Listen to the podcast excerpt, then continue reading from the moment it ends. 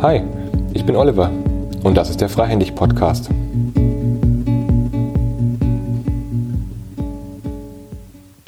Herzlich willkommen zu dieser Episode im Podcast. Schön, dass du wieder mit dabei bist, denn heute findet eine kleine Premiere für mich statt. Ich habe diesmal zum ersten Mal zwei Interviewgäste mit hier, mit denen ich in Dialog gehen möchte. Zum einen ist Eva Kollmann mit da. Sie ist Mitarbeiterin bei Zukunft Coburg Digital, also einem digitalen Gründerzentrum in Coburg. Und Valentin Eiber, Gründer von Movaco, einer Fahrgemeinschafts-App für Unternehmen. Schön, dass ihr da seid. Hi.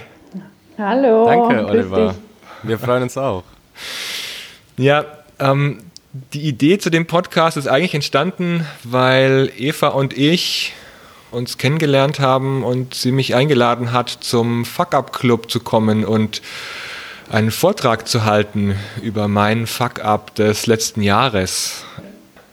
Wir haben uns ja lustigerweise sogar über zwei Wege kennengelernt. Das ist ja immer das Schöne an Netzwerken. Ne? Einmal wurdest du mir empfohlen als Vortragender für unseren Fuck-Up-Club und ich habe dich einfach nur angerufen und angeschrieben und einmal haben wir uns dann sogar noch zufällig auch äh, in Bamberg auf einer Veranstaltung kennengelernt. Von daher war ein schöner Zufall, dass es dann gleich zwei Wege waren. Ja, und äh, ja, wir haben uns bei Working Out Loud getroffen, ne? bei der genau. Katharina genau. äh, Grenz.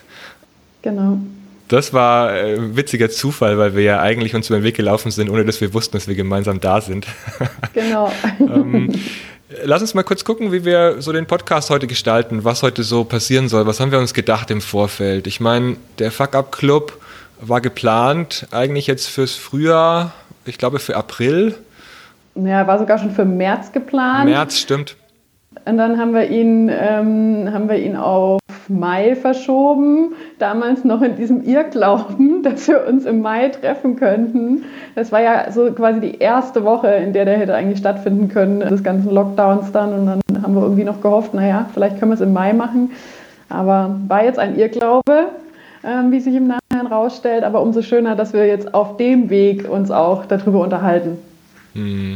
Ja, und so verschiebt sich gerade bei Corona ja alles. Und dann äh, bist du auf mich zugekommen und hast gesagt, ja, lass uns doch einen Podcast draus machen. Das heißt, wir sprechen jetzt erstmal im ersten Teil wahrscheinlich eher hm, über das Thema Fuck Up Club, die Idee dahinter und vielleicht kann ich ja auch noch meine Rede, mein, meine, meine Keynote, die ich da halten sollte, ein bisschen äh, hier im Podcast veröffentlichen. Mm, und gleichzeitig haben wir ja auch noch Valentin da, der genauso im Moment in der Situation steckt wie viele Freiberufler, wie viele Startups auch, dass ihr wahrscheinlich mit Corona ganz schön umsteuern müsst zurzeit. Sag mal ganz kurz was dazu. Genau, ja. Also Dadurch, dass wir ja ein Startup sind, die sich mit Mobilität beschäftigen, genauer gesagt Fahrgemeinschaften, trifft uns natürlich diese Corona-Krise schon stark, weil wir natürlich darauf bauen, dass Menschen zusammen von A nach B fahren und weder zusammen noch von A nach B passiert gerade.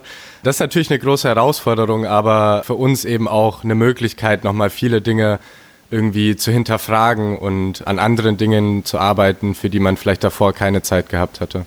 Mm, schon spannend, ne? Manche Dinge kommen dann erst, äh, kramt man jetzt aus der Schublade, die, für die man jetzt auf einmal Zeit hat, die na für klar, die im Alltag klar, bis ja. jetzt noch keine ja. Zeit war. also da auf die Situation von Startups und auch von euch bei Movaco schauen wir dann so eher im zweiten Teil. Dann erstmal zum Fuck-Up-Club, Eva. Wie ist die Idee entstanden? Ich kenne ja noch die Fuck-Up-Nights. Äh, das ist ja irgendwie der, ich glaube, das, das, die, die, waren, die waren eher da, kann das sein? Ja, das stimmt, da hast du recht. Das ist quasi die große Schwester oder der große Bruder. Man muss aber ehrlicherweise sagen, dass die äh, Damen und Herren der Meinung waren, in Coburg würde sich das nicht rentieren, in Coburg würde da keiner kommen. Mhm. Und dann haben wir gesagt, pff, glauben wir nicht. Das funktioniert auch in Coburg, dann machen wir es eben selber und deswegen heißt es jetzt halt Fuck Up Club bei uns, ist aber im Endeffekt ein ähnliches Prinzip. Wir sind da ein bisschen lockerer, wir haben da nicht ganz so strenge Regeln, weil worum es uns eigentlich einfach geht, ist eben so ein bisschen in der Öffentlichkeit zu sagen, hey, ihr dürft Fehler machen und nur wenn man Fehler macht, also dann kann man sich weiterentwickeln, dann geht was voran. Und manchmal, wenn mal irgendwas so richtig im Bach runtergeht, dann wird es hinterher noch viel besser. Also Fehler machen, aber was draus lernen und wir wissen einfach, dass es in unserer Gesellschaft ja noch nicht so sonderlich verankert ist. Ne? Gerade als Mitarbeiter, glaube ich, weiß man das auch, kennt man das auch, dass man immer denkt, so, oh, jetzt bloß keine Fehler machen und so, weil wir einfach noch so ein bisschen diese Kultur haben, wer einen Fehler macht, ist irgendwie schlecht. Aber es stimmt ja einfach nicht. Und nur wer mal was ausprobiert hat, einen Fehler gemacht hat, kann im Zweifelsfall ja hinterher auch was besser machen und was Cooles erreichen. Und das ist das, was wir einfach mit der Veranstaltung vermitteln wollen. Und natürlich Unterhaltung, Spaß, einen schönen Abend für die Zuschauer und für diejenigen hinterher vielleicht auch irgendwie ein bisschen Austausch, ähm, auch einfach mal so ein bisschen Raw Models für unsere Startups da haben. Und natürlich lebt diese Veranstaltung ehrlicherweise davon, dass man da vor Ort ist. Ne? Also, dass äh, irgendwie hinter die Leute sich austauschen, ein Bierchen trinken. Aber trotzdem ist es ja auch in der jetzigen Zeit ein Thema. Also, ähm, deswegen ist auch cool, wenn man jetzt hier so drüber spricht. Aber das ist sozusagen ein bisschen der Sinn des Fuck-Up-Clubs. Das ist der Grund, warum wir das machen. Und bisher haben wir es schon viermal gemacht waren echt immer viele Leute da, waren, glaube ich, immer ganz coole Abende. Valentin war, glaube ich, auch schon ein paar Mal dabei. Ja. Das ja, ist, glaube ich, auf jeden Fall immer ein Abend, der allen irgendwie hinterher so einen kleinen Aha-Effekt bringt und Spaß macht. Hm. Schön. Ja, er lebt von Vernetzung, lebt vom, so ein Abend lebt natürlich auch von der Offenheit, aufeinander zuzugehen und äh, von sich zu erzählen. Man macht sich da ja auch als Speaker oder als derjenige, der da vorträgt, so war es bei mir zumindest im Vorfeld, macht man sich ja auch ein Stück verletzlich, ja, wenn man über seine Fehler spricht. Das war auch für mich im Vorfeld das so die große Herausforderung, darüber nachzudenken, was, was war eigentlich mein Fuck-up und was passiert eigentlich, wenn ich auf so eine Bühne steige, von meinen Fehlern erzähle, was passiert denn dann da eigentlich? Und ich hätte es gern gemacht, ja. Also ich, ich war schon in Vorfreude. Ich dachte mir eigentlich, weil mein, mein Vortrag stand, bis zum heutigen Tage jetzt auch, dass ich mir schon Gedanken gemacht habe. Und gleichzeitig, klar, mit Corona ist es schwierig, dann dieses Gemeinschaftsgefühl herzustellen. Ich merke es jetzt auch in den ganzen Videocalls, die ich habe oder in den ganzen Konferenzen und Workshops.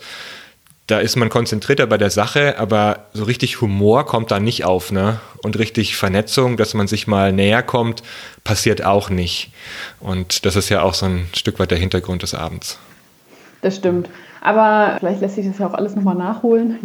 Irgendwann dürfen wir uns ja vielleicht alle mal wieder treffen, ja, weil ich habe mich natürlich da auch drauf gefreut und ähm, habe mich super gefreut, dass du da äh, teilnehmen wolltest. Und wir haben ja auch schon lange darüber mal telefoniert und war auch schon gespannt auf deine Geschichte.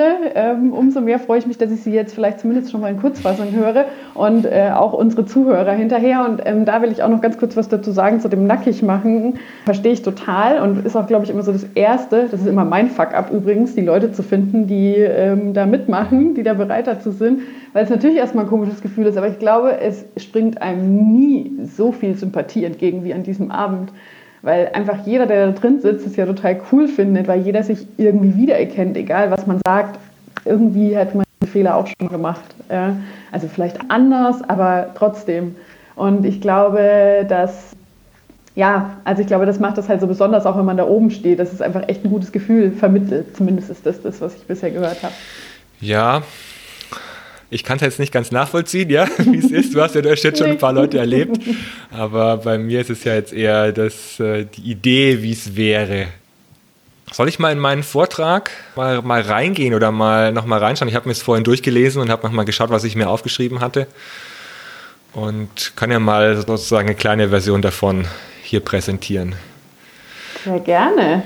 Die Idee zu dem Vortrag kam mir eigentlich zustande, weil ich einer Freundin erzählt hatte, äh, eigentlich könnte ich über mein letztes Jahr äh, einen Vortrag halten bei so einer Fuck-Up-Night. Und dann hat sie den Kontakt, der glaube ich, über zwei Ecken zu dir hergestellt. Und mein letztes Jahr, also 2019, war eigentlich ein einziges Fuck-Up-Jahr. Sowohl beruflich wie privat. Und das Interessante ist, dass es für mich zusammenhing. Und das, wovon ich erzählen möchte, ist, wie im Grunde meine Selbstständigkeit ich fast hingeschmissen hätte und wie meine Ehe und Partnerschaft nach 16 Jahren in die Brüche ging. Und das hängt für mich zusammen, weil manchmal schaut man sich solche Situationen ja an, indem man rein beruflich drauf schaut oder rein persönlich privat. Aber für mich gehören solche Situationen auch immer zusammen. Und interessant an so einem Rückblick finde ich auch, dass man immer wieder Vorboten einer Krise sieht und wahrnimmt, man die aber meist im Rückblick erst erkennt. Also Vorboten sind oft schon da, die einem sagen, solltest vielleicht was anders machen oder pass mal auf. Aber wenn man sie nicht wahrnimmt und darauf achtet, dann, dann schwirren sie einfach vorbei und man macht so weiter im normalen Stiefel, so wie man es gewohnt ist. Und bei mir waren diese Vorzeichen eigentlich schon da in der Coaching-Ausbildung, die ich vor vielen Jahren gemacht habe, vor einigen Jahren. Und da saß ein alterer Teilnehmer, der älteste in der Runde, saß mit drin.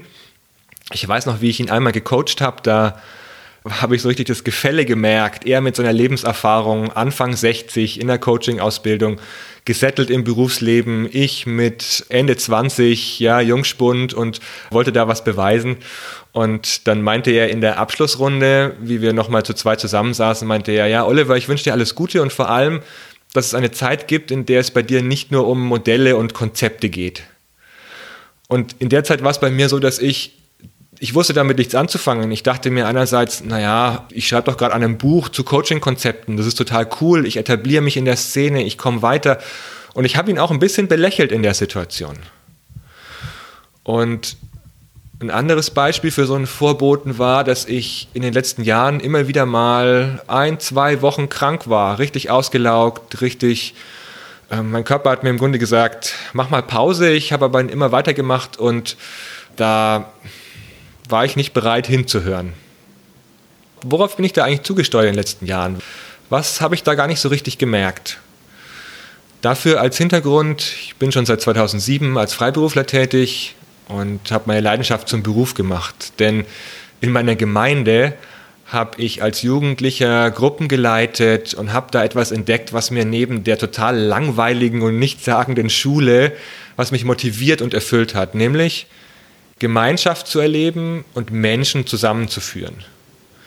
Und das hat sich dann auch wie ein roter Faden bei mir durchgezogen. Also ich habe Freizeiten gestaltet, ich habe Gruppen und Gremien geleitet, kam man über Umwege zum Outdoor-Training, habe da als Freiberufler 2007 angefangen und neben meinem Studium Azubi-Gruppen begleitet, auf einmal berufliche Teams, Führungsteams und dann wurde ich von älteren Kolleginnen und Kollegen gefragt, ob ich größere Veränderungsprozesse mitgestalten möchte.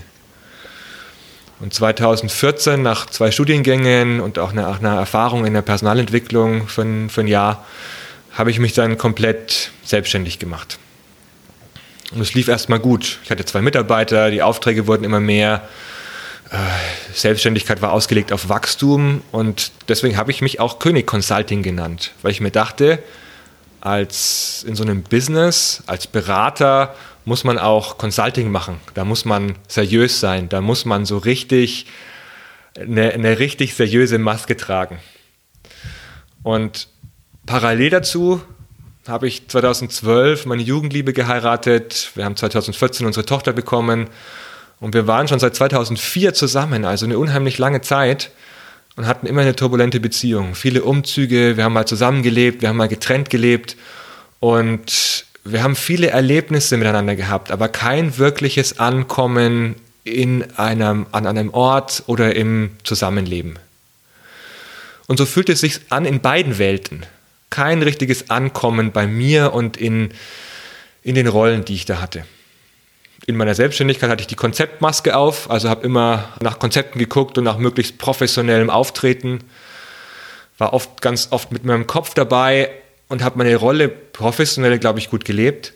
Aber ich musste mich oft strecken, ich hatte auf, anspruchsvolle Aufträge und äh, stellt euch vor, da sitze sitz ich in der Runde von Managern, bin der Jüngste in der Runde und sag gerade den Managern, ja, jetzt, jetzt setzen Sie sich bitte zusammen und bearbeiten den nächsten Schritt. Und dann sagt so der älteste Manager in der Runde, ja, das macht überhaupt keinen Sinn.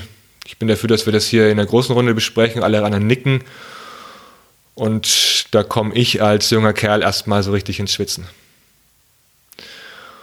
Und das war eine Maske, da habe ich mich total stark gezeigt. Und in meiner Privatwelt war ich oft sehr gefühlvoll und mitfühlend, aber eben nur mit meiner Partnerin als einzige Vertraute. Und letztes Jahr, 2019, ist beides gecrashed.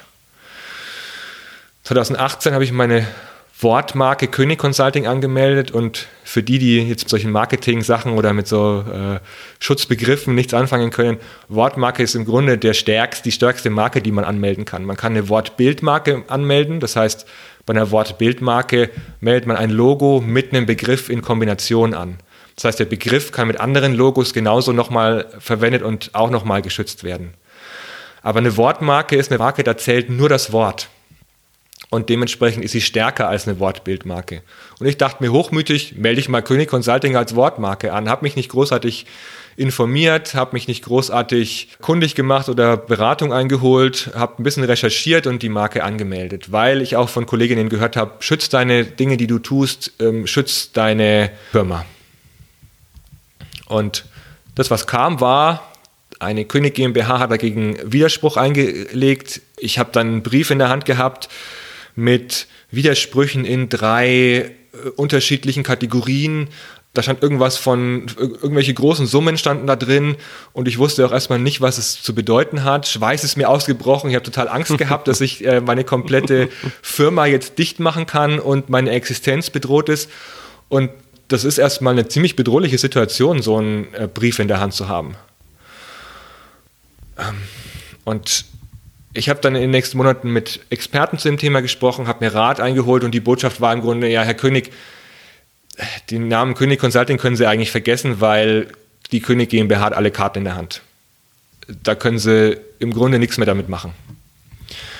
Und während ich also beschäftigt war damit, strategisch einen guten Weg zu finden, damit umzugehen, habe ich gleichzeitig gemerkt, durch Meditation und durch Zeiten, die ich mir für mich genommen habe, dass ich in meiner privaten Situation eigentlich nicht glücklich bin.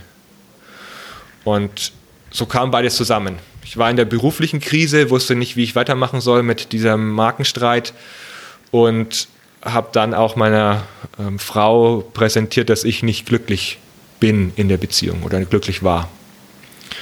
Und nachdem ich da die Karten auf den Tisch gelegt habe, äh, hat sie dann die Beziehung beendet. Sie war schon einige Jahre nicht so ganz glücklich. Ich habe die Vorzeichen da auch nicht so richtig gesehen und habe dann, wie ich etwas wirklich verändern wollte, aber dann gesagt bekommen, es ist vorbei. Okay. Und das war erstmal ein Schlag ins Gesicht. Und gleichzeitig habe ich diese Situation selbst forciert. In meiner Selbstständigkeit durch meinen Hochmut, und in meiner Ehe durchs Ignorieren meiner eigenen Unzufriedenheit und auch der Unzufriedenheit von meiner Partnerin. Deswegen habe ich letztes Jahr dafür genutzt, bei beidem aufzuräumen und vor allem beides näher zusammenzubringen. Ich glaube nämlich, dass es ein Trugschluss ist, Berufs- und Privatleben komplett zu trennen. Denn immer steckt dahinter meine eigene Persönlichkeit. Was habe ich also im letzten Jahr gemacht? Ich habe mich ganz viel mit mir selbst beschäftigt. Täglich meditiert, meine, die Stille genossen, also echte Stille, nicht so eine Meditations-App mit viel Gedudel im Hintergrund, sondern echte Stille, in der ich mit mir und meinen Themen konfrontiert bin. Und ich habe dadurch ganz viel Klarheit für mich gewonnen. Ich habe gesehen, wenn ich alleine bin, kann ich es mit mir aushalten. Und da kamen auch viele unangenehme Stimmen hoch. Und viele Dinge, die ich vorher gemacht habe, nämlich mach es allen anderen recht, sei perfekt, sei stark, zeig dich nur so, dass du professionell wahrgenommen wirst, nimm dich in der Familie so zurück, dass es allen anderen gut geht, aber dir nicht. Die Stimmen kann ich jetzt wahrnehmen und kann sie für mich einordnen. Und das Größte war eigentlich, dass ich es mit mir selbst und diesen Stimmen aushalte. Ich habe mir also auch Hilfe geholt, ich habe mich coachen lassen, ich bin auch zur Seelsorge gegangen, ich bin eher auch christlich verankert in meiner Gemeinde, ich habe einen christlichen Glauben, bin also auch hier zu meiner Pfarrerin gegangen, habe mich, habe mir Seelsorge geholt. Also ich habe das gemacht, was Männer eigentlich in so einer Krise nicht tun, nämlich mhm. sich Hilfe holen. Und es hat mir unglaublich gut getan. Ich habe auch einfach offen und transparent über diese Themen gesprochen, habe meine Gefühle gezeigt, habe meine Gemütslage gezeigt und es war total hilfreich für mich und trägt mich auch jetzt weiter. Und der Effekt daraus war, ich habe auf einmal, wie du sagtest, Eva, ja, an dem, wie, an dem, wie es an dem Abend eigentlich auch passiert. Wenn man sich verletzlich zeigt, kriegt man auch Resonanz auf die Verletzlichkeit. Mhm. Man ist auf einmal verbunden mit den anderen Menschen, weil die merken, ach, hinter dieser Rolle, die derjenige hat, steckt ja auch nur ein Mensch. Und das verbindet.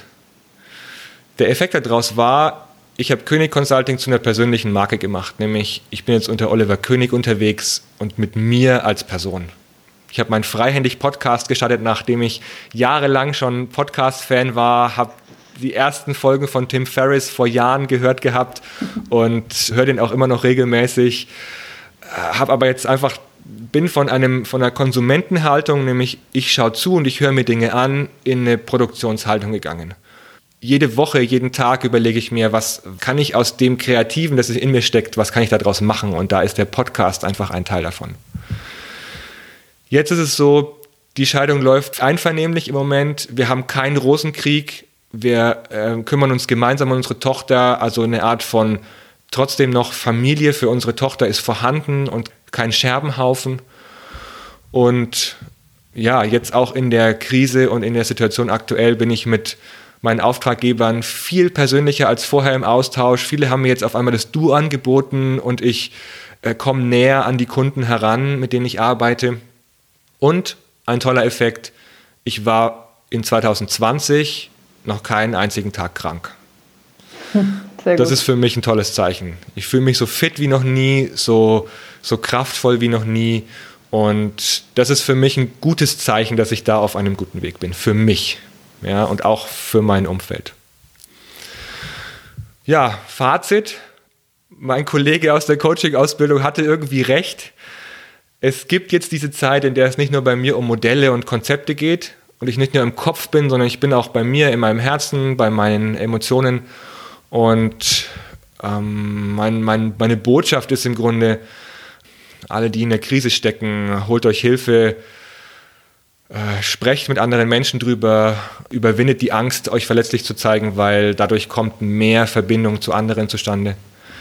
Und dadurch kann man auch sich selber kennenlernen. Also habt keine Angst davor, was ihr entdeckt, wenn ihr tiefer schaut, sondern freundet euch mit euch an und lernt euch so kennen, dass, dass man Krisen und Lebensumbrüche gut gestalten und daraus was lernen kann und nicht in eine Tiefe abstürzt. Und ja. das ist mein das, wär, das war mein Vortrag jetzt. Den hast ja, super, du ganz schön super, super ähm, kurz und knackig zusammengebracht jetzt. ja. Vielen Dank dafür. Ja, danke. Ich würde gerne wissen, ein was von dir dazu, weil ähm, mhm. das, glaube ich, absolut jeder hat dieses Problem mit diesen Zeichen, was du ganz am Anfang gesagt hast. Mhm. Weil ich glaube, das kennt ja jeder. Also egal, ob es bei einer Beziehung ist oder bei irgendeinem Job, der einem keinen Spaß macht oder eine Stadt, in der man lebt und eigentlich nicht mehr sein will. Es gilt für alles, dass man eigentlich hinterher dasteht und sagt, ich hätte das schon längst sehen können. Mhm. Ich hätte, es haben mir schon alle Leute irgendwie gesagt, dass das irgendwie nichts wird oder es wurde vielleicht mal so leicht kritisch hinterfragt und eigentlich habe ich doch auch schon gewusst, dass es nicht mehr das Richtige ist. Wie glaubst du, gehst du jetzt nach der Erfahrung mit diesen Zeichen anders um? Oder was sagst du den Leuten, wie könnte man die besser erkennen? Oder vielleicht erkennt man sie ja, aber erkennt sie nicht an. Ja. Mhm. Also für mich sind es zwei verschiedene Perspektiven auf das, was du gesagt hast. Das eine ist, ich für mich habe durch die Meditation ein Instrument oder eine Methode äh, für mich entdeckt, mit der ich üben kann, meine, diese Anzeichen immer wieder neu zu sehen und, und sensibel dafür zu werden. Also Meditation hilft mir, um, weil im Grunde macht man bei Meditation nichts anderes als, man stoppt alle äußeren Reize und hört nur noch nach innen, was da auftaucht. Und das, und das Erste, was passiert ist, man, man, man kriegt den ganz, die ganze Zeit, wenn man eine halbe Stunde sitzt in Stille, man hört einfach nur und sieht seine eigenen Gedanken und die kreisen und dann kommt der Gedanke und der und die Emotion und das und das und das. Wenn man anfängt zu meditieren, dann hört das nicht auf. Wenn ich im Alltag bin, hört es bei mir auch nicht auf. Das ist ganz normal. Mhm. Aber dieses Innehalten und einfach mal gucken, was da da ist, ist schon das erste Hilfreiche für mich, weil dann registriere ich die Dinge erstmal, ohne sie gleich ausagieren zu müssen oder gleich in meinem normalen Alltag weiterzumachen. Und das hilft mir, um die Dinge wahrzunehmen. Und das Zweite ist dann, nichts mehr aufschieben. Nichts mhm. mehr. Nichts aufschieben. Wenn ich sehe, dass irgendwo sich ein Haufen bildet bei mir, dann räume ich den auf und kümmere mich drum. Also ich, ich in meiner Lebensphilosophie kann sagen, ich versuche so wenig Häufchen und Stapel zu bilden wie möglich, sondern wenn ich merke, irgendwo ist was nicht gut, irgendwas stimmt nicht, dann kümmere ich mich drum. Also ich übernehme volle Selbstverantwortung für die Dinge, die gerade im Argen liegen. Und kümmere mich möglichst schnell darum, weil je höher der Stapel wird, je größer die Not wird, dann etwas zu verändern, desto schwieriger wird es dann auch, in einer guten Art und Weise etwas zu verändern. und nicht in eine Krise oder in eine, in eine, in eine Art von, ja, weil manche Menschen, die, die, bei denen staut sich ja auf, die warten so lange, bis dann das Leid so groß ist, um dann was verändern zu müssen. Aber mhm. ich glaube nicht, dass das sinnvoll ist, sondern wenn man immer in einer positiven Art und Weise jeden Tag eine Kleinigkeit in eine gute Richtung ändert, dann kommt zum Schluss nämlich was ziemlich Cooles dabei raus. Und dann muss man ja. nicht einmal einen großen Berg wegschaffen, der sich über Jahre angehäuft hat. Hm. Ich glaube auch, dass man sich daran gewöhnt. Also ich finde vor ja. allem auch in der Kommunikation mit anderen Menschen, äh, weiß ich zum Beispiel, dass ich auch jemand bin, der immer, wenn es irgendwie Probleme oder Streit gibt oder so oder irgendwas, das mir nicht passt, ich kann das total schwer zurückhalten. Ich sage das dann irgendwie auch gleich, also nicht gleich, mhm. ich lasse es sacken und dann sage ich es. Und ich glaube, manche Menschen empfinden das irgendwie als anstrengend, ja? dass mhm. ich vielleicht dann schneller mal in eine Diskussion gehe oder mal sage, das hat mir nicht gepasst, können wir das irgendwie verändern. Aber für mich ist es eigentlich viel einfacher, weil sich eben nichts anstauert, nichts Dauerhaftes, sondern weil das für mich dann in dementsprechend ausgesprochen, verändert und mhm. ja, bearbeitet ist sozusagen. Haken dran. Ne? Mhm. Ja. Ich genau. glaube, das ist vielleicht, vielleicht ein so ein Punkt. Genau. Ja, ich, ich finde es auch wahnsinnig wichtig, sich einfach da Raum zu schaffen. Also unabhängig jetzt davon, ob das einmal in der Woche ist in Form von einer Meditation oder wie du jetzt, Eva, dass sagst, du lässt es sacken und sprichst es dann an, indem du dir Raum dafür schaffst. Aber das ist wahnsinnig wichtig. Also merke ich zumindest für mich selber, dass dieser Raum quasi existenziell dafür ist, um überhaupt die, diese Selbstreflexion mal zu ermöglichen, um auch die Kommunikation mit anderen zu ermöglichen und eben dann sich dessen auch bewusst zu werden, was vielleicht gerade nicht so toll ist. Mhm. Und das gilt ja wirklich für alle Lebensbereiche. Genau. Also egal ob privat, beruflich, wie auch immer. Ja. Genau. Genau. Ich, ich erlebe es auch oft bei Führungskräften, mit denen ich arbeite, die, die, die steuern nicht, also sie steuern unbewusst steuern sie nicht, sie, wahrscheinlich auch aus Angst irgendwie zu viele Vorgaben zu machen oder den Mitarbeitern auf den Schlips zu treten, steuern sie lieber nicht und beschweren sich dann oder sind unglücklich darüber, dass es dann nicht so läuft, wie sie es haben wollen. Also da ist nämlich auch eher meine Botschaft dann, lieber in die Richtung steuern, in die es gehen soll und immer wieder nachjustieren, schon von vornherein, als irgendwo im Dschungel sich wieder freischlagen zu müssen, weil man den Weg nicht mehr kennt. Das mhm. ist dann umso schwieriger im Nachhinein nochmal nachzusteuern, weil dann haben sich schon Gewohnheiten gebildet, dann hat sich schon auch eine Art und Weise gebildet, wie man miteinander kommuniziert, wie man miteinander umgeht. Und das im Nachhinein wieder äh, irgendwie gut umzusteuern, ist schwierig. Das ja. stimmt. Ich glaube, da ist es auch wie in vielen äh, Momenten des Lebens auf der Mittelweg. Ne? Mhm. Also auch für Führungskräfte. Hat sicherlich keiner was von der Führungskraft, die irgendwie alles übersteuert, aber wenn sie sich einfach den ganzen Tag nur zurücklehnt, ähm, ist das vielleicht für den ja. Mitarbeiter auch nicht optimal. Mhm. Kommunikation. Also in meinen Augen ist das, hängt das alles mit Kommunikation zusammen. Mhm. Ich muss einfach viel und gut kommunizieren, ohne jetzt über zu kommunizieren, aber das ist eigentlich das Steuern, glaube ich, was, was du letztendlich auch sagst. Also eben diesen engen Kontakt zu haben, auch diesen Austausch mit Mitarbeitenden oder wie auch immer mit sich selber. Mhm. Oder auch mit den Kollegen im Startup, gell, Valentin? Ja, genau, genau. Gerade wenn man sich vielleicht auch nicht ständig sieht, ähm, an unterschiedlichen Orten sitzt, dann ist, glaube ich, da Kommunikation auch ziemlich entscheidend. Ja, ja, auf jeden Fall. Ja, ja, wie ist es gerade? Also ich meine, wir können ja mal umschwenken aufs Thema Startups, ne? Ja. Eva, du begleitest ja alle möglichen Startups und jetzt haben wir ja hier mit Valentin einen Vertreter da sitzen. Wie beobachtet ihr im Moment die Situation? Wie, wie ist im Moment das Arbeiten möglich unter diesen erschwerten Bedingungen mit Corona? Also ich muss, muss vorneweg sagen, ähm, natürlich ist es für Startups, für junge Unternehmen ja natürlich auch noch extrem schwer, wenn die ganz am Anfang stehen, Finanzierungen, Projekte, Partner und so weiter. Aber wir haben bei uns jetzt das Glück, dass ich eigentlich so das Gefühl habe, dass es natürlich Probleme gibt, aber jetzt noch niemanden dabei, wo ich jetzt vernommen habe, oh Gott, jetzt irgendwie ganz, ganz kritisch. Ja? Mhm. Also ich habe schon noch das Gefühl, das sind irgendwie alle super positiv. Ich habe auch das Gefühl, dass alle irgendwie was Positives mitnehmen, was rausziehen und natürlich irgendwie fallen, ich meine, kann Valentin gerade jetzt noch irgendwie besser sagen, also natürlich gibt es Probleme. Ja?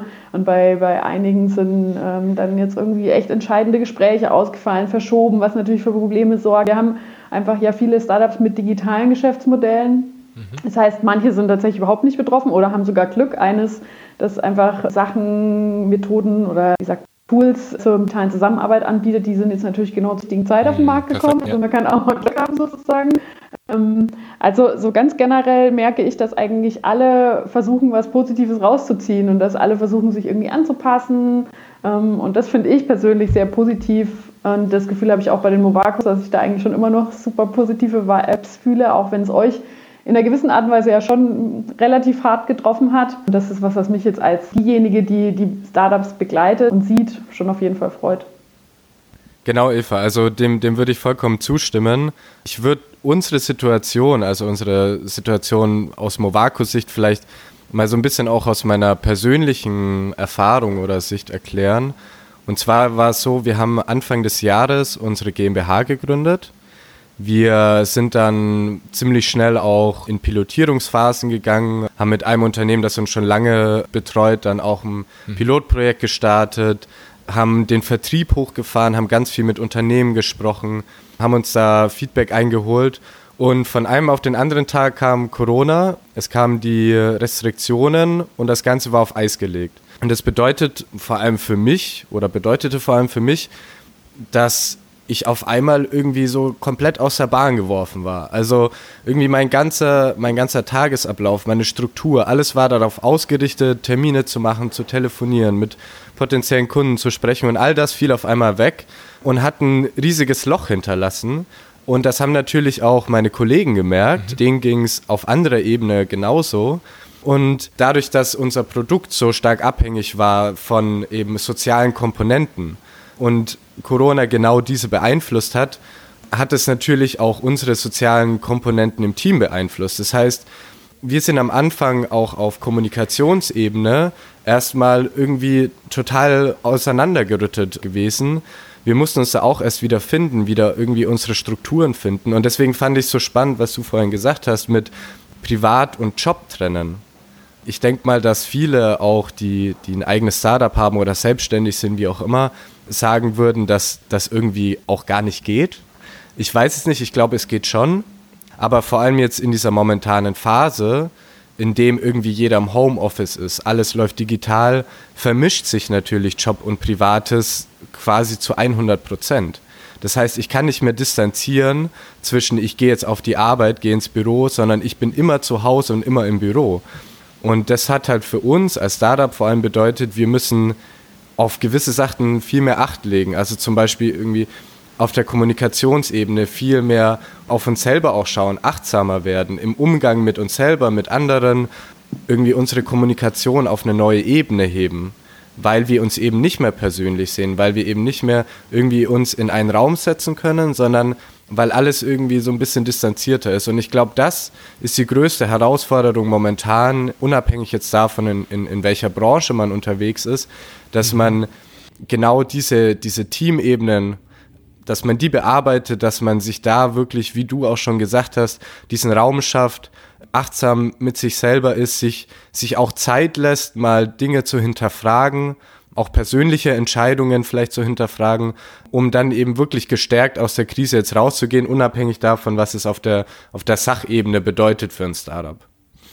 Ja, ich finde, es gab auch äh, erstmal so eine Zeit, in der alle reagieren mussten. Ne? Also äh, mhm. alle, alle mussten sich neu einrichten, alle mussten das Homeoffice einrichten, alle mussten erstmal reagieren und ja, sich neu finden in dieser Zeit. Jetzt mittlerweile nach, ich glaube, acht Wochen ist es jetzt her, habe ich den Eindruck, haben sich wieder neue Strukturen gebildet, alle sind ein Stück ruhiger geworden, haben einen neuen Arbeitsmodus gefunden.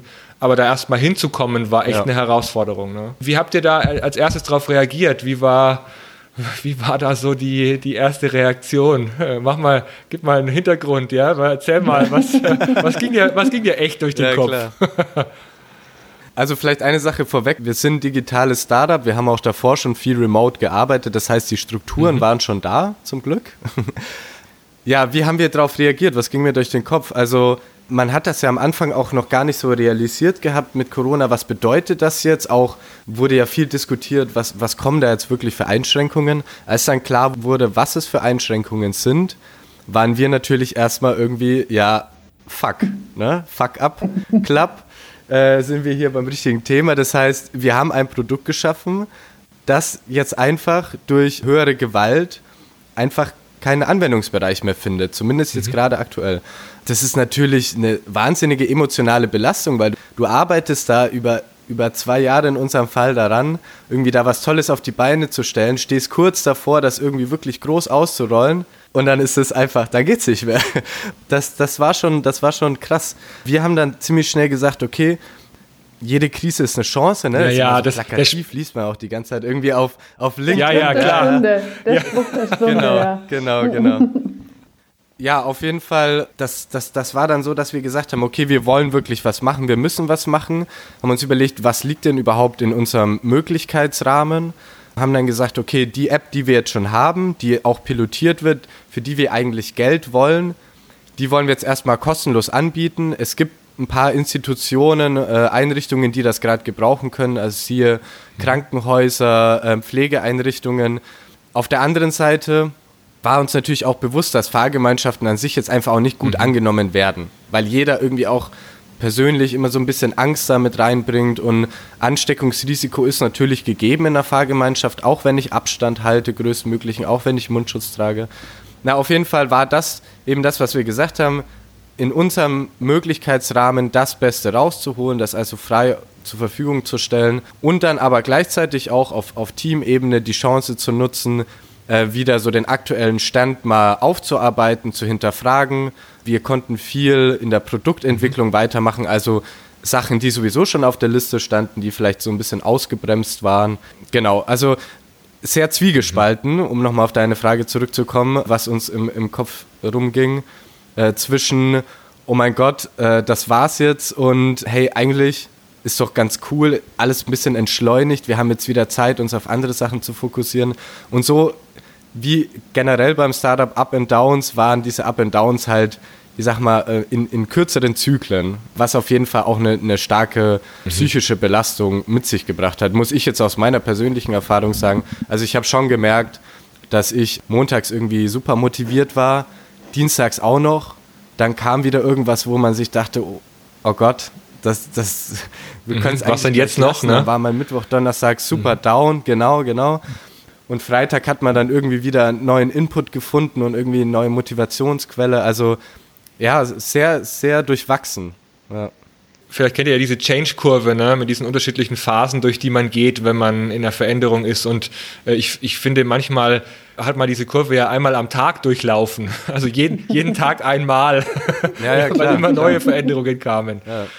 Ja, ähm, und. Ich, ich glaube, mhm. in, in eurem Fall ist es halt auch gut, muss man jetzt ehrlich, also wir reden jetzt ja hier viel über, oder auch, ist ja, finde ich ja sehr schön, über so dieses ganze Innere, sozusagen diese Prozesse. Man muss jetzt in eurem Fall halt auch sagen, mhm. dass natürlich auch ein bisschen mhm. Glück dabei ist, jetzt, dass ihr gefördert seid, dass ähm, das jetzt auch nochmal ein bisschen verlängert war, äh, wurde und dass für euch da jetzt natürlich auch im Endeffekt so dieser kleine Punkt da ist, dass ihr sagen könnt, ja, okay, wir können jetzt auch noch drüber nachdenken. Und das ist natürlich irgendwie auch toll und das ist auch das, Klar. was wir versuchen jetzt hier dann auch die Startups so ein bisschen zu unterstützen, dass da einfach nochmal mehr Möglichkeiten da sind, weil das ist natürlich das, was wir jetzt auch super finden, gerade auch bei, bei euch jetzt, dass dann nochmal diese Idee nochmal weiterentwickelt wurde, dass jetzt eigentlich ja nochmal was ein bisschen Besseres bei rauskommt, dass da jetzt einfach die Möglichkeit da war. Ja. Und da kann man auch, denke ich, auf jeden Fall in der heutigen Zeit dankbar sein dafür, dass, dass man die Möglichkeit hat. Also von diesem ganzen Inneren Auf und Ab mal abgesehen auch das Äußere, ja, dass die, die Möglichkeit für euch da weiter bestand. Absolut, ja.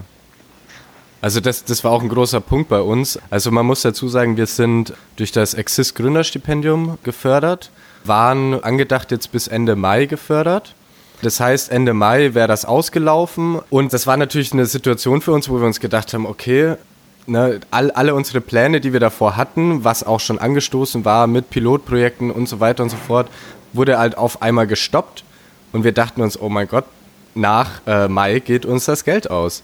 Ähm, jetzt wurde, wie Eva schon gesagt hat, glücklicherweise das Stipendium nochmal um drei Monate verlängert, was uns wirklich auch nochmal wahnsinnig viel Rückhalt gibt nochmal ein bisschen mehr Zeit verschafft. Ich meine, Gas geben tun wir so oder so, aber es gibt einem einfach auch diese Sicherheit, sowohl persönlich als aber als, als Startup natürlich auch, um zu wissen, okay, ich kann auch noch in drei Monaten vielleicht eine kleine Rechnung bezahlen. Also da muss ich Eva zustimmen, ist klar auch auf der Startup-Ebene natürlich wahnsinnig wichtig. Ja. Naja, und daraus könntet ihr auch nochmal Lernschlüsse ziehen, was passiert, wenn euch in einer späteren Phase mal zum Beispiel ein großer Kunde wegbricht. Wäre ja ein ähnliches Szenario, ne? Absolut, ne? Also ja. ähnliches Szenario, dass auf ja. einmal weniger Finanzierung da ist als vorher und dementsprechend dann auch reagiert werden muss. Könntet ihr auch in die Richtung nochmal weiterdenken? Ich denke auch. Also das, was diese Krise uns, einem selber irgendwie mitgegeben hat, ist, glaube ich, dass man sich einfach auch auf noch viel größere mhm. Fuck-ups einstellen mhm. muss. Einfach so Dinge, wo man vielleicht so, ich meine, wir sind alle noch relativ jung, so gesehen auch Sehr noch ein bisschen jung. unerfahren. Sehr ja, jung danke. aus Eva. Danke, danke. ja, das, das ist eine Frage des Standpunkts. Und wie man sich fühlt, genau. Genau. genau, ja. Einfach, dass man, da muss man sich auf, auf viel mehr einstellen. Und ich glaube, das ist auch gut, immer mal wieder so ein bisschen zu fallen, äh, wieder aufstehen zu können, um, um dann auch zu merken, okay, vielleicht die, die paar Dinge, die davor passiert sind, die waren vielleicht auch gar nicht so wild. Mhm. Ne? Und man betrachtet dann vielleicht das nächste Mal, wenn irgendeine Kleinigkeit ist, das dann auch nicht mehr als Weltuntergang, sondern halt als wird schon wieder werden. Mhm. Ja. Und ich finde, also was, was ich für mich so mitnehme, auf jeden Fall jetzt mal vielleicht rein eher so persönlich, ist halt ein bisschen mehr vielleicht auch so die Fokussierung, dass ich einfach merke, ich war vorher so ein bisschen Hans Dampf in allen Gassen und manchmal da und dort und dies und das und jenes. Und ich merke jetzt so in dieser Zeit, dass ich mich mehr fokussiere, dass plötzlich wieder Freundschaften extremer oder deutlicher gepflegt werden, einfach so durch diese mhm. Zeit. Also einfach jetzt auch wieder im Rückblick, dass vielleicht auch in der Arbeit sich Beziehungen verbessern, weil man vorher eben, wir, wir arbeiten hier auch schon so ein bisschen verteilt, weil man vorher das so als selbstverständlich hingenommen mhm. hat, dass man ja jederzeit mal dahin könnte und eigentlich schlecht kommuniziert hat und in der Zeit durch dieses eigentlich ungeliebte Digitale plötzlich besser kommuniziert hat, mehr miteinander gesprochen hat, mehr Rücksicht genommen hat. Und das finde ich ja. zum Beispiel auch was, was total schön wäre, wenn man das mitnimmt als positiven Effekt. Mhm. Ich, ich finde, das kann man auch auf die Arbeitswelt übertragen. Mhm. Also Kommunikation, Austausch, auch mit, mit potenziellen Kunden in unserem Fall oder bei anderen Startups mit Kunden wahnsinnig wichtig. Und ich glaube, das ist auch ein großes Learning, dass eben diese, diese Kommunikation, dieser Austausch jetzt noch viel, viel wichtiger ist, eine engere Bindung zu schaffen. Das, du hast es ja auch schon gesagt, Oliver, irgendwie eine, eine viel persönlichere Ebene auch einzunehmen, sich zu fokussieren, zu wissen, okay, manches ist vielleicht auch nicht so wichtig. Ja? So wie im Privaten bei Eva, dass sie gesagt hat, die und die Freunde, das irgendwie super toll, dass das irgendwie jetzt noch enger ist. So kann das ja auch auf Geschäftsebene mit, mit äh, Partnern, Kunden, wie auch immer passieren oder sollte vielleicht mhm. auch passieren. Ja. ja, ich beobachte auch zwei Dinge gerade. Das eine ist, dass auf einmal auffällt, dass Meetings eine Struktur brauchen weil, weil ja, ja jetzt fällt es auf einmal auf. Ja. Vor, vor, vorher waren Meetings nämlich Komisch. immer, hat man halt einfach einberufen oder ein Job fix läuft durch. Jede Woche ist es Job fix im Kalender mhm. und keiner gibt dem Ganzen eine Struktur und auf einmal merkt man, oh, wenn wir jetzt die Präsenzmeetings online verlegen, dann brauchen wir da eine Struktur und wir brauchen eine Art von Arbeitsboard und irgendwie mhm. müssen wir mitdokumentieren. Und dann findet sich vielleicht jetzt eine neue Struktur, wenn man die dann schafft. Manche Organisationen oder manche Führungsteams schaffen die auch nicht, glaube ich. Also die, mhm. die bleiben dann einfach bei den, ich sage mal in Anführungszeichen, schlechten Meetings.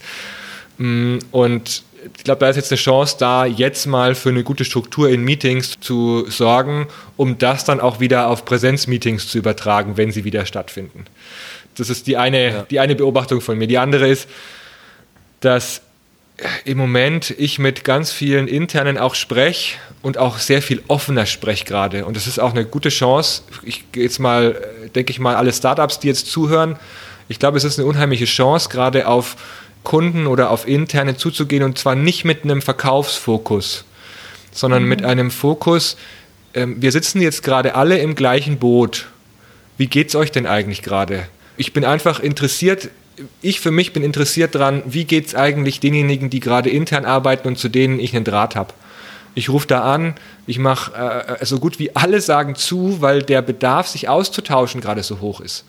Und da ohne irgendwas verkaufen zu wollen, weil gerade hat eh keine Firma so richtig Kohle, um extern irgendwas einzukaufen, sondern alle stoppen ihre Budgets, um überleben zu können. Jetzt aber sich einfach interessiert, also aufrichtig interessiert zu zeigen, und in offenes Gespräch zu gehen, verbindet auch wieder über die Zeit von Corona hinaus. Also es ist eine unglaubliche Chance, jetzt gute Kontakte zu pflegen und auch nochmal auch geschäftliche Kontakte zu vertiefen. Definitiv. Ja, und auch finde ich einen Einblick mhm. zu bekommen oder ein Gefühl dafür zu bekommen, wie, wie geht es denn den Unternehmen, mhm. den Menschen. Ja? Und das ist ja auch sehr, sehr unterschiedlich, ja. also sehr divers. Ja. Also ich hatte gestern ähm, mit, ja. ich hatte gestern Kontakt zu einer Change Managerin bei Lufthansa. Puh, ja. Mhm. Also da, da herrscht die pure Existenzangst, weil die nicht wissen, wie viele Menschen danach noch beschäftigt sein werden in dem Unternehmen. Also wie viele noch ihren Job haben werden, weil auch mit Rettungspaket und allem, keine Ahnung, wie viel da noch übrig bleibt. Also, mhm. und ja. andere Firmen denken sich gerade, hey cool, coole Zeit, wir, wir, wir stoppen zwar die Produktion, aber jetzt kümmern wir uns mal um die Innovation. Also jetzt kümmern wir uns mal um die Themen, die immer liegen geblieben sind, wie bei dir, Valentin, ja, dass ihr mal Dinge weiterentwickelt, die bis jetzt liegen mhm. geblieben sind. Also so oder so, ja. es ist so individuell gerade, aber der Austausch und dieses, dieses Verbundensein, glaube ich, trägt auch durch. Und ich glaube auch, dass es zurückblickend äh, sozusagen zu diesem Thema Fuck-up, wie du gerade schon gesagt hast, vielleicht auch tatsächlich eine Chance ist, ähm, da mal den Bogen zu spannen. Mhm. Dieser, dieser offenere Austausch, dieser, jetzt ist ja sozusagen für viele eine Krise da oder für, für jeden ist ein Problem da in mhm. irgendeiner Art und Weise. Und jetzt wird auch mehr drüber geredet. Jetzt wird nicht mehr nur diese, also auch, auch auf dieser Ebene. Jetzt wird nicht mehr nur immer diese Stärke und wie du schon sagst, ich will was verkaufen, sondern jetzt wird darüber geredet, was ist dein Problem, was ist mein Problem. Das gibt eine größere Sympathie, das gibt aber auch vielleicht genau diese Kultur, die wir gerne schaffen wollen oder die uns wichtig ist, mit diesen Fehlern austauschen, Fehler zugeben, was Besseres draus machen. Da drin ist ja vielleicht auch wieder eine Chance. Mhm. Ja, also ich, ich finde es auch, ich finde es super, weil im Endeffekt haben wir gerade einen riesigen Fakt. Genau. Ja? ähm, weltweit. Und, weltweit. Und, und, alle, und alle, mit denen wir sprechen, ja, erzählen irgendwie ihren Fuck ab. Ja. Ähm, oder vielleicht, ja, auch nicht. Es gibt bestimmt auch manche, die keinen Fuck up haben. Aber ja, das finde ich eigentlich klasse, weil wir das, was wir ähm, im Rahmen da jetzt vom Fuck Up Club eigentlich sonst immer machen oder was ihr macht, Eva, jetzt gerade im, im großen mhm. Stil machen können und üben können. Ja, ja. das stimmt. Also wir machen alle einen riesigen Fuck-Up-Club zusammen.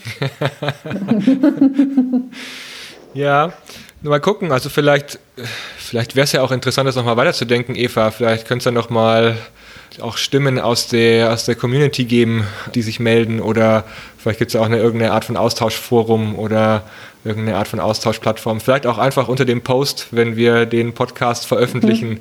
dass, es, dass, dass wir interessiert sind oder ich wäre interessiert, wer genauso gerade in der Krise oder in der Situation steckt und wie es denjenigen geht, da auch drüber wir zu können auch unseren nächsten Gründersalon mal unter das Thema Fuck-Up mhm. stellen und nicht äh, sonst, dass jeder in fünf Minuten sein Geschäftsmodell vorstellen kann und seine ähm, da Feedback bekommt, kann einfach mal jeder fünf Minuten sein Fuck-Up vorstellen. Mhm. Und äh, wir, wir sind, äh, geben da Feedback oder versuchen da uns gegenseitig zu helfen. Mhm. Schöne Idee. Ja. ja, so stecken wir gerade alle drin in der Situation. Danke also an euch jetzt für das offene Gespräch. Danke für eure Einblicke. Und ja, der Podcast wird jetzt erstmal bei mir veröffentlicht, aber wir, natürlich geht er auch äh, zu euch ans Gründerzentrum, an die Community der Startups und der Interessierten, sodass wir das da parallel schalten. Genau, dass wir ja, einen kleinen digitalen, ja, vielleicht so einen kleinen digitalen Lustmacher auf den nächsten mhm. richtigen Fuck-Up-Club haben. Und dann sehen wir uns vielleicht da alle persönlich wieder. Und wenn ich jetzt auf die Bühne gehen will, dann muss ich mir eine neue Story ja. ausdenken. Ja, puh, ich hoffe, dass du sie nicht nochmal durchleben musst. ja, nee, ich hoffe es auch nicht. dass du dir nur was ausdenkst. Oder wir erzählen sie einfach nochmal ausführlich. Ja, könnten wir auch machen. Mal sehen. Genau, wir schauen mal, was uns das Jahr noch so bringt. Danke euch für die Runde. Alles Gute in dieser etwas unvorhersehbaren Zeit und bis bald vielleicht mal wieder live. Ciao. Bis bald, ich würde mich freuen. Ja. Ciao, Ciao, mach's gut. Ciao. Das war der Freihändig Podcast. Schön, dass du dabei warst. Alle Infos und neuen Episoden findest du unter freihändig.net, freihändig mit AE. Dort findest du auch alle Plattformen, auf denen du den Podcast abonnieren kannst. Bei Apple, bei Spotify, bei Deezer, bei Google oder anderen Apps auf deinem Handy. Du findest auch alle Episoden auf der Homepage und kannst mir schreiben, wenn du Fragen hast oder wenn du Ideen zu neuen Interviewpartnern oder Themen hast.